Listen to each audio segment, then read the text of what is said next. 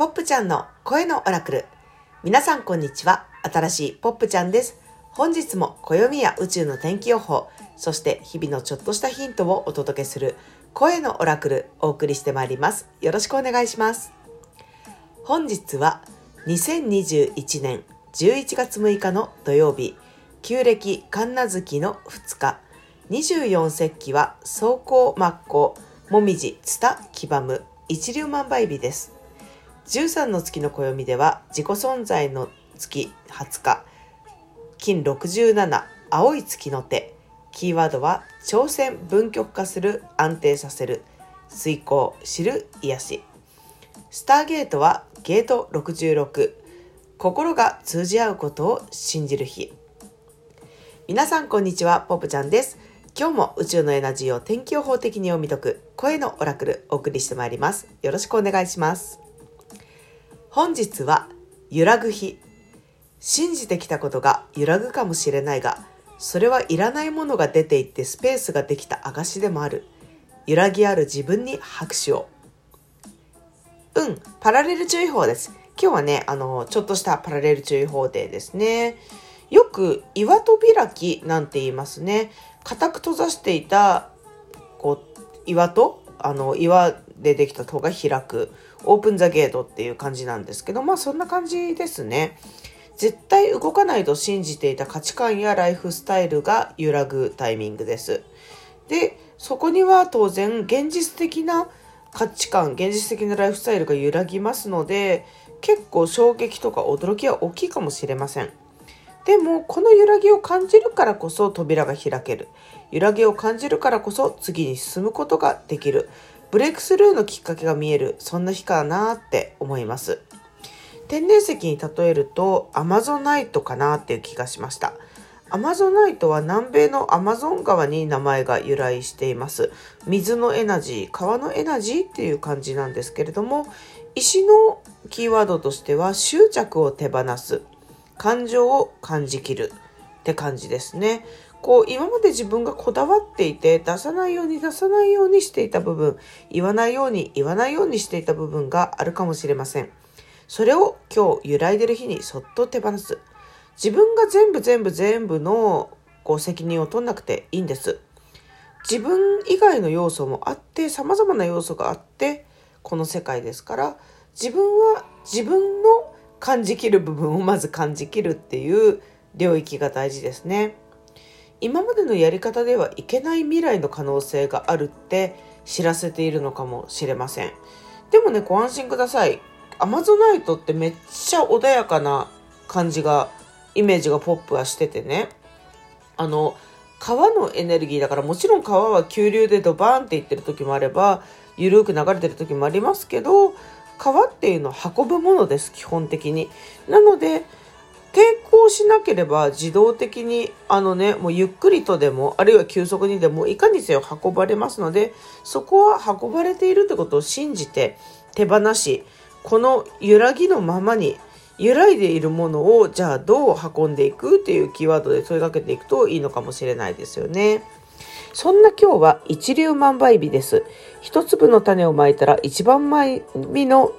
にも一万倍にも言えてなかった成長するようなそんな日ですので、ぜひ何か始めてみるとか変えてみるっていうことをやりたいことがあったらやってみるといいですね。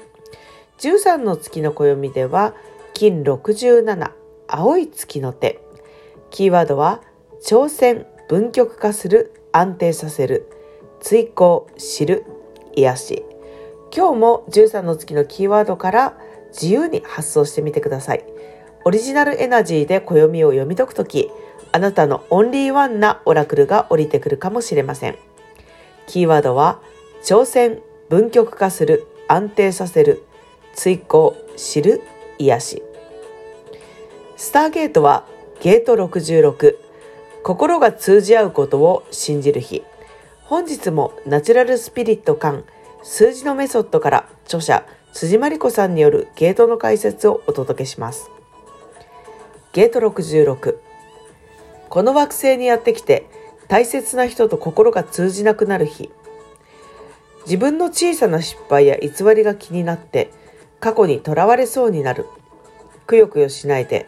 いつかまた心が通じ合うことを信じよう。あ、私これ読み間違えてますね。冒頭の部分、ちょっと読み間違いを発見したんで、もう一回読みますね。この惑星にやってきて、大切な人と心が通じなくなる時、自分の小さな失敗や偽りが気になって、過去にとらわれそうになる。くよくよしないで、いつかまた心が通じ合うことを信じよう。うん、こういう感じの日ですね。こう大切になるな人と心が通じなくなる日って最初読んでたんですけど、正しくは大切な人と心が通じなくなる時でした。訂正してお詫び申し上げます。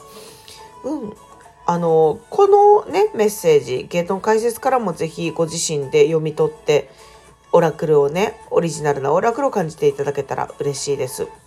で、今日はポップの読み取った宇宙キーワード、揺らぐ日。そして辻さんは、心が通じ合うことを信じる日と表現して、解説としては、この惑星にやってきて大切な人と心が通じなくなる時とあの書かれてるんですね。で、これ結構、あの、パンチの効いたワードが結構出てるなーっていうイメージですよね。13の月の暦にしても挑戦、分極化する、安定させる、追行しる癒しなんですけど、なんか結構チャレンジングだなって思って、えー、今日失敗しないようにしなきゃ、みたいにね、感じる方ももしかしたらいらっしゃるかもしれないんですけど、て全然いいと思います。むしろ、こう、見えないように見えないように見えないようにしていたことをこのままスルーし続けると、あの、いつか大噴火ってこともありますので、今気づいて、今揺らぎから扉を開くっていう方が、結果的に近道なんじゃないでしょうか。今日の宇宙エナジーはね、未知との遭遇が多いって感じです。本当に冗談抜きで未知との遭遇ですね。あの、いろいろ、こう、目の当たりするかもしれません。でも、未知との遭遇が多いからとにかくビビるけど、ビビっていて進まないのはもったいない。なぜなら、そこに運ぶエナジーっていうのが流れてるからなんですね。アマゾナイトに例えてお話ししたエナジーです。深いところも浅いところも急流も緩いところも全部バビュンってね、こう送ってくれるようなエナジーです。で、このエナジーが一体自分をどこに連れてくのかっていうとね、自分があれほどまでに望んだ if もしもっていう世界があるとしたらね、もしも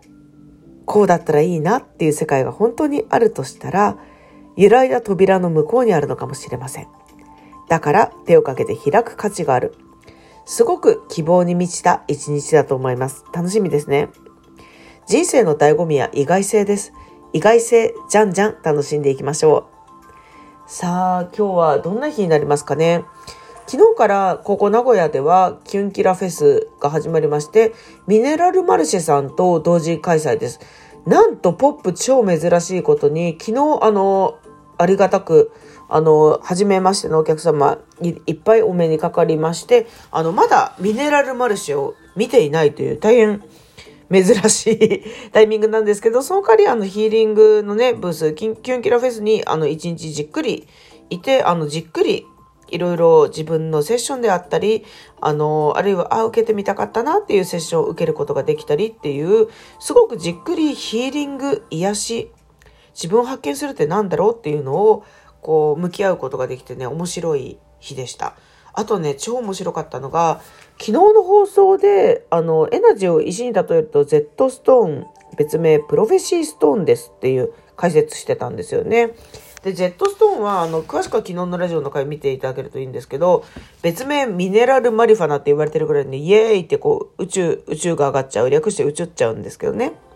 まあ、その、なかなかあの、クリスタルヒーリングで、そんな多いそれと、出ないんですよね。で、あの、この放送を、あの、朝収録した直後、1時間半後ぐらいに、あの、舞ちゃん、あの、深呼吸っていうセラピーと、あの、オラクルカードリーディングやってる超イケてる舞ちゃんっていう子がいるんですけど、舞ちゃんが今日聞いたよ、あの放送って言ってくれて、で、あの、ミネラルマリファナのね、石の話してたら、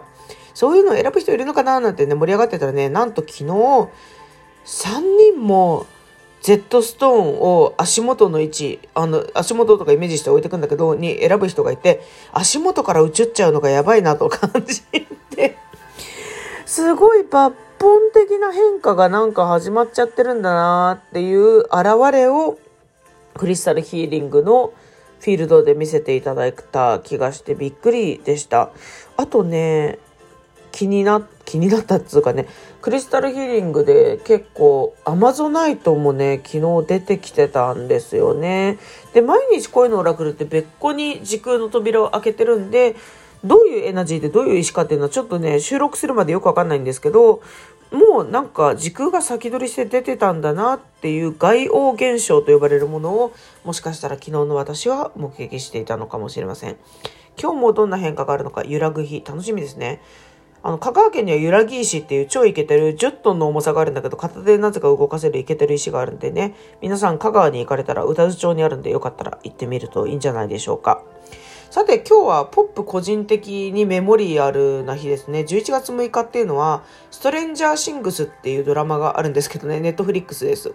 あの、ちょっと不思議な世界に入っちゃうっていうね、乱暴に話すとそういう話なんですけど、少年少女たちが。その事件が一番最初に起きたのは、あの、11月6日の話なんです。秋の話なんですよね。1983年の11月6日に一人の少年が失踪するっていうところから物語が始まっているんです。なんか、こう、ストレンジャーシングスは、日本語での題名は、あの、未知との遭遇みたいな感じだったら、なんか未知の扉だっけなんか忘れちゃったけど、なんか、とにかく英語でストレンジャーシングスってそのままの題名なんだけど、今日はそんな日かもねって思いました。いつも聞いていただいてありがとうございます。この放送を聞いてちょっとでも楽しかった、ピンときたなと感じていただけたら、ハートボタン、にっこりボタン、ねぎらいのねぎボタンを押して応援していただけると嬉しいです。声のオラクル、ポップちゃんがお届けしました。また